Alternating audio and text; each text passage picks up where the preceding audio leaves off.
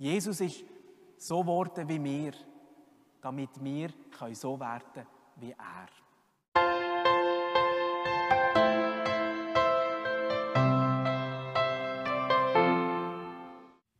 Liebe Mädchen und Buben, liebe Kommunionkinder, liebe Kommunion, Erstkommunion Familien, liebe Schwestern und Brüder im Glauben.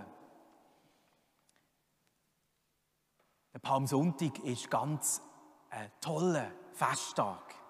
Aber der Palmsonntag hat zwei verschiedene Aspekte. Der erste Aspekt ist, dass wir Jesus feiern als der Erlöser, so wie damals, wie ein Star. Wie wenn jetzt hier ein Olympiasieger von Bauch wäre und der kommt nach Olympia heim und hat einen festlichen Einzug und wir würden alle fähnen.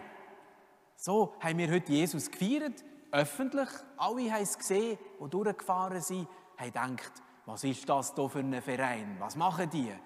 Ah, die hier Jesus feiern. Hast du auch schon mal erlebt, dass du gefeiert worden bist? Manchmal wenn man Geburtstag hat, wird man gefeiert. Hä? Oder wenn jemand in der Schule den besten Test gemacht hat, den besten Mathe-Test, dann wird man gefeiert. Oder die, die beim Weitsprung am weitesten gumpen kann, ist der Star. Wird man gefeiert. Wie ist das, wenn man gefeiert wird? Schön. Nicht traurig. Schön. Ja, sicher. Das ist schön. Wir brauchen das alle, als wir gefeiert werden. Und Jesus ist auch gefeiert worden. Als der Messias, der Retter, der Erlöser. Und was haben jetzt die Leute schon wieder gerufen, wo Jesus gekommen ist? Hosanna. Und was heißt jetzt das schon wieder? Ja, ja, ungefähr. Grosser Gott, du uns helfen, du uns retten. Du bist unser Helfer, unser Retter. Aber jetzt habe ich noch eine andere Frage. Ich habe ja vorhin gesagt, liebe Kinder, der Palmsonntag hat zwei verschiedene Teile.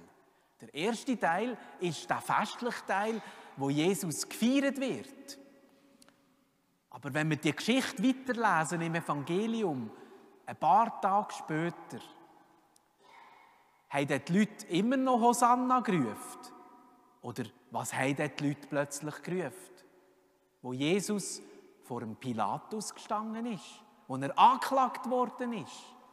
Was haben die Leute gerufen? Weiss das jemand von euch? Genau, kreuzigen ihn. Geschrauen sie es, kreuzigen ihn. Wir wollen ihn nicht mehr sehen. Wir hassen den. Weg mit dem. Das ist auch ein Teil, wo wir heute daran denken, wenn wir den Palmensonntag feiern. Und vielleicht habt ihr das auch schon erlebt. Wenn man eben nicht den besten Mathe-Test macht, sondern den schlechtesten. Und wenn man beim Turnen ein Pfeifen ist, so wie ich es bin, dann kann es manchmal passieren, dass man auch von den anderen drunter kommt. Mobbing, sagt man dem heute. Das hat Jesus auch erlebt. Er ist ausgeschlossen worden, er ist verachtet worden, er ist unschuldig verurteilt worden. Ja, was hast du wollen sagen? Gell? Er tut mir zustimmen. Ich habe recht, sagt er. Es ist ja so. Und wir alle erleben doch das auch manchmal. Wir erleben Anerkennung, wir erleben Lob, aber manchmal erleben wir auch die andere Seite.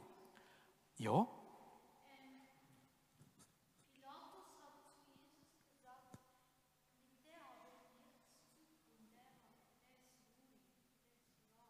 Genau.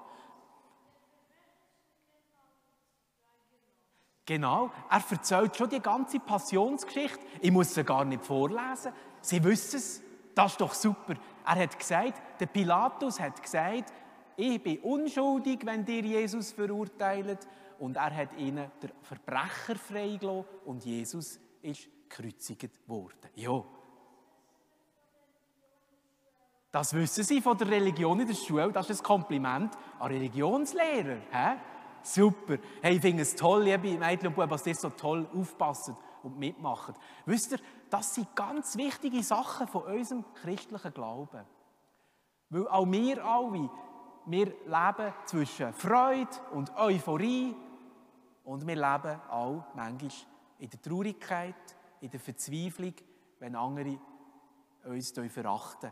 Und dann müssen wir daran denken, dass Jesus das alles auch erlebt hat. Er möchte an unserer Seite sein, in Freude und in Leid. Und das haben wir gehört in der Lesung, wo der Herr Portenga vorgelesen hat. Jesus war Gott gleich. Er ist wie Gott. Er hielt aber nicht daran fest, wie ein Gott zu sein. Er entäußerte sich und wurde ein Sklave oder ein Diener. Jesus ist so geworden wie wir, damit wir so werden wie er. Und das ist das große Festgeheimnis an dem heutigen Palmensonntag.